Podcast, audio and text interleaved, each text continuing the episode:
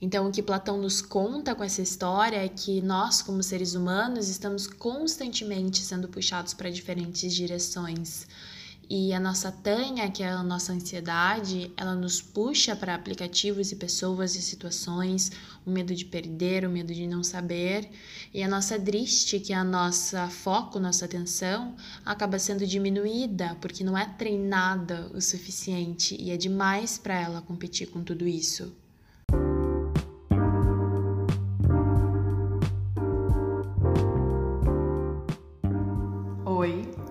Aqui é a Lorena Cunha e você está ouvindo a Elaborante.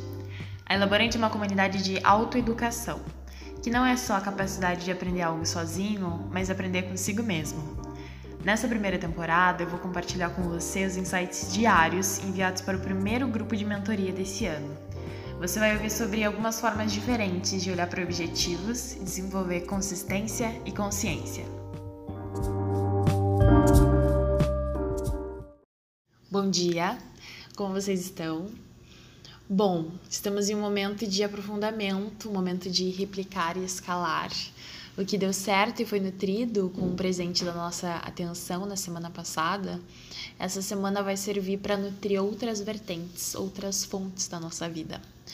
E dentro da pasta é, no Drive, agora tá tudo dividido, tá? Então a gente tem a pasta só com as atividades da semana, outra com os encontros, é, tem outra com as indicações de conteúdo extra, e por último ali tem uma pasta com todos esses insights. Bom, no domingo, no nosso último encontro, a gente conversou sobre a driste para o nosso Tanha, o foco para nossa sede. Para quem não lembra, para que a nossa driste escale, é preciso controlar o nosso tanha. Então, uma pessoa com foco e alta execução é alguém que aprendeu a moldar melhor o seu ambiente. Não é alguém com mais força de vontade, mas alguém que transforma o seu ambiente e quando o ambiente é transformado, assim também é transformado o nosso comportamento. Ou seja, eu posso moldar tudo aquilo que eu posso controlar, que está sob meu controle. Eu me afasto do que aumenta a minha tanha, eu divido as minhas atividades em pequenos passos, eu entro em contato, eu me relaciono com o que eu tenho que fazer e o que eu gostaria de fazer, e eu faço essas pequenas pausas necessárias no meio do caminho porque eu entendo a importância delas. Mas agora, por que é importante diminuir o tanha, que é essa sede insaciável que a gente chama de ansiedade, para aumentar a nossa driste, que é a nossa atenção e o nosso foco? E para isso eu vou contar uma história. É, no livro A República, o Platão ele conta a história de Leôncio. O Leôncio ele estava caminhando um dia e ele percebeu que próximo dele havia dois cadáveres. Uh, e o Leôncio ficou super desgostoso com seus próprios impulsos, porque ele percebeu que, por mais que ele tivesse uma grande aversão àqueles cadáveres, parte dele queria muito ir, ir lá só para olhar. E ele não conseguia entender essas duas forças distintas que o acompanhavam. E ele vai até os cadáveres e diz: Olhem por vocês, olhos maldosos, visualizem essa indecorosa beleza. É, e Platão conta essa história com a intenção de mostrar que dentro de um ser existem forças, é, o que a gente pode chamar de condicionamentos, talvez, que nos puxam em direções diversas e por vezes opostas ao caminho que a gente decidiu é, seguir naquele momento. E o que ele nos diz com essa história é que nós, como seres humanos, estamos constantemente sendo puxados para diferentes direções. Uh, e voltando né, para o que a gente conversou no nosso encontro, o nosso Tanha, ele nos puxa para diferentes direções que são aplicativos e pessoas e situações, e nós temos esse medo de perder, o medo de não saber, enquanto a nossa driste está ali e ela acaba sendo diminuída porque não é treinada e é demais para ela competir com tudo isso.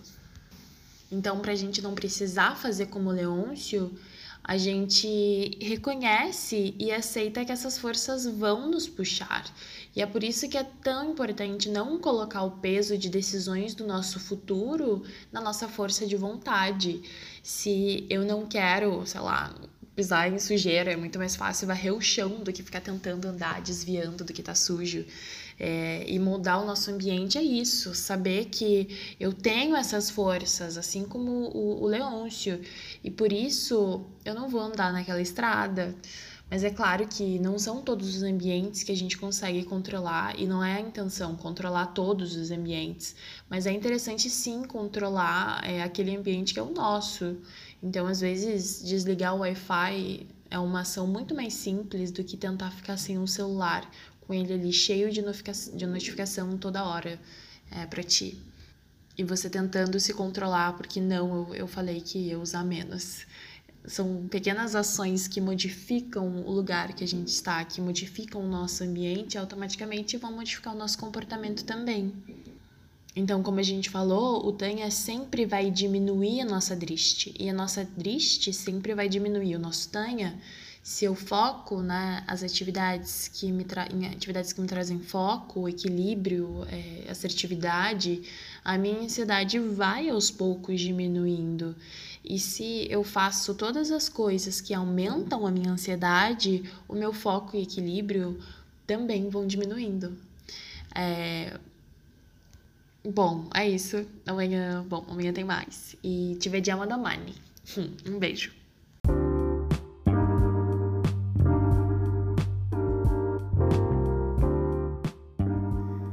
E agora, se você quiser saber mais sobre algumas formas de levar o seu planejamento para novas direções, você pode me encontrar no Instagram em elaborante. Me manda uma mensagem para me contar as suas elaborações com o que a gente elaborou aqui. Bom, essa é uma temporada diária, então você pode se inscrever para ser avisado sobre os próximos insights que estão por vir. Então, até amanhã.